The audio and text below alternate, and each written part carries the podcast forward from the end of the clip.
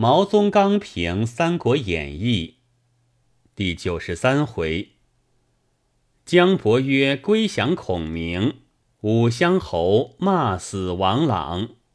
有将计就计之孔明，以破崔亮之计，斯以奇矣；又有将计就计之姜维，以破孔明之计，则更奇。以假裴旭钻天水，而将为能料，斯以其矣；即以假将为钻天水，而将为不能料，则更奇。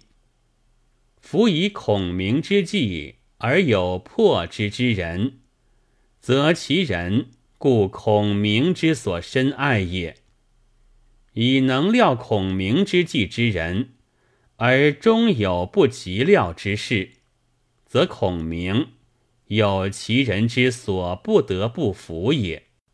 纵以夏侯茂以招姜维，而诈称姜维之有书。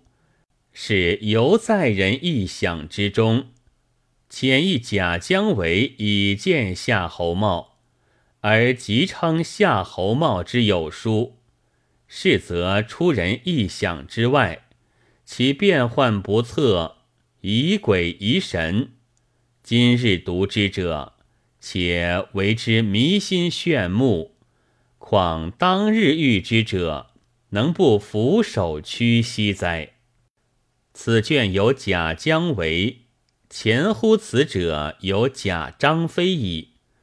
假张飞有二：一则张飞所以钻严颜，一则张飞所以钻张合。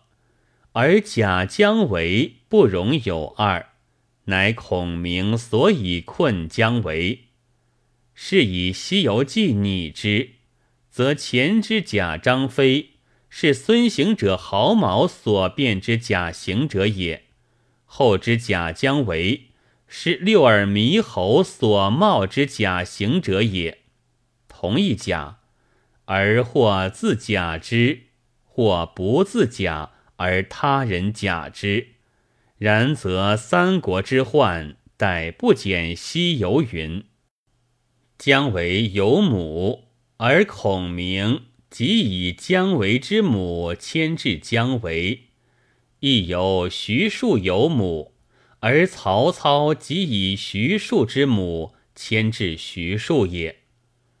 然曹操假其母之书以招其子，孔明则不必假其母之书以招其子。所以然者，欲其人之背顺归逆。不得不以母子之情夺其君臣之意，若使其人之背逆助顺，则自有君臣之意，正不专视其母子之情耳。且曹操之才不足以胜徐庶，而孔明之才实足以服姜维。庶不为操屈，而但为母屈；为则不独为母屈，而直为孔明屈矣。人但知讨贼者当诛其首，而不知讨贼者当先诛其从，何也？吾假充成计，则司马氏父子不能似其兄。无化心王朗，则曹氏父子不能自其恶，故骂曹操而不骂化心，未足夺曹操之魄；骂曹丕、曹睿而不骂王朗，未足耻曹丕、曹睿之魂也。骂曹操者，有陈琳之喜矣，有衣带之诏矣。有汉中王进位之书矣，独于曹丕而缺焉。武侯虽有出师之表，上告四君，恨无讨贼之文，不告天下。今官骂王朗一篇，即以此当骂曹丕，即以此当布告之文可耳。兵家之有节债，题目就矣。读至此卷，而有藩臣初心者，料彼不知我节而节之，不足奇；料彼知我节而仍节之，则奇矣。待彼来结我，而我往结之，不足奇；知彼待我之往结而后来，而我故钻其来，则又奇矣。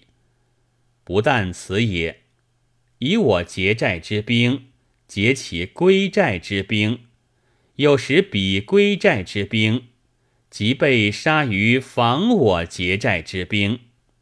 其欲出欲患至于如此，每见他书所记劫寨之事，不过杀入寨中，并无一人情之重计，望后便走等语耳。